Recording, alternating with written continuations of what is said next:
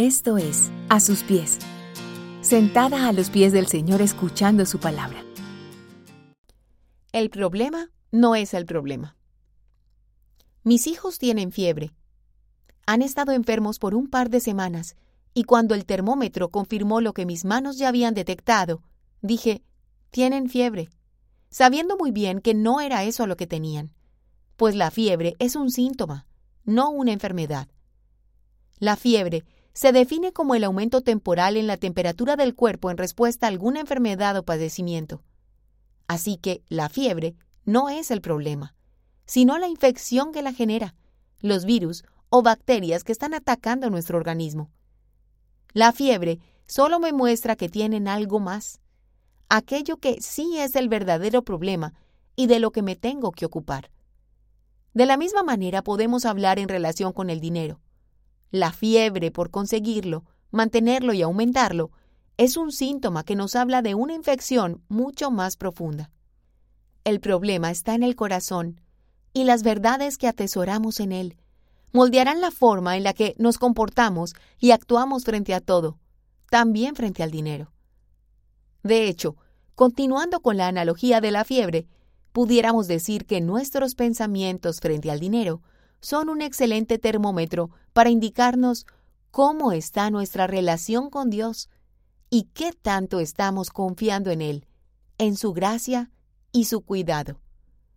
Sobre el dinero, Jesús dijo en Mateo 6:24, Nadie puede servir a dos señores, porque aborrecerá a uno y amará al otro, o bien se entregará a uno y despreciará al otro.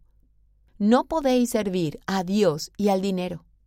Para ilustrar mejor esta situación, vamos a hablar de dos ricos y veremos lo que la Biblia nos dice de ellos y su corazón. Los dos ricos eran realmente millonarios de la época. Uno, un judío reconocido en su comunidad, seguramente de una familia muy acomodada, y el otro, aunque adinerado, rechazado, humillado y despreciado por la forma en que había conseguido su dinero. Al primero se le conoce como el joven rico, y su historia puedes leerla en Marcos 10 del 17 al 30. Y el otro era Saqueo, un hombre de baja estatura, con un trabajo indigno y dispuesto a dejarlo todo para seguir a Jesús, o al menos la mitad de sus bienes, como donación a los pobres, pues prometió devolver cuadriplicado a cualquiera a quien hubiera engañado. Su historia está en Lucas 19 del 1 al 10. Ambos se encuentran con Jesús, y del encuentro uno sale feliz y el otro sale triste. El que sale feliz reconoce que Jesús tiene para darle algo que es mayor que su dinero. Sabe que cualquier cosa que dé es menos de lo que está recibiendo. Pero aquel otro joven que se va triste no reconoce la grandeza de Jesús y su amor al dinero se evidencia cuando el maestro lo invita a vender todo lo que tiene. ¿Luchas con el dinero? ¿Luchas con dar generosamente a otros? ¿Luchas con dar el diezmo y la ofrenda en tu iglesia local? ¿Luchas con desprenderte de unas cuantas monedas? ¿Eres de las que vive contando cada peso y revisando todo el tiempo la cuenta bancaria para comprobar que no estás perdiendo tus riquezas? Entonces, Déjame decirte que todavía no te has encontrado con un tesoro mayor. Solo aquel que descubre una mejor fortuna es capaz de soltar las monedas que tiene en su bolsa para correr, abrazar y apropiarse de las riquezas que ha encontrado. Eso fue lo que le pasó a Saqueo. Vio en Cristo un tesoro más valioso que los billetes acumulados a lo largo de los años. Y eso fue lo que no logró contemplar el joven rico. Y por esa razón salió triste y muy afligido. Querida mujer, tus riquezas se oxidarán, la polilla se las comerá, o quizá otros se quedarán con todo lo que has trabajado por tantos años.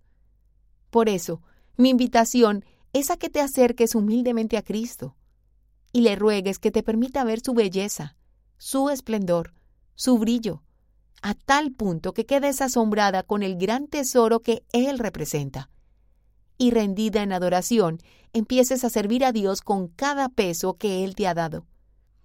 Cierra los ojos y pídele a Dios que te permita agradecer por las bendiciones materiales que has podido disfrutar.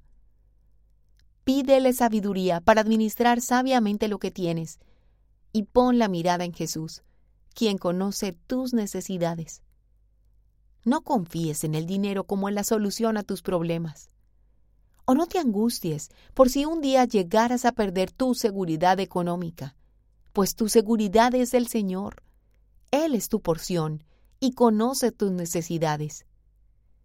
Pídele que examine tu corazón y te recuerde el precio que Cristo pagó por ti. Un precio que no puede pagarse ni con todo el dinero del mundo. No acumulen tesoros en la tierra, donde la polilla y la herrumbre echan a perder las cosas y donde los ladrones roban.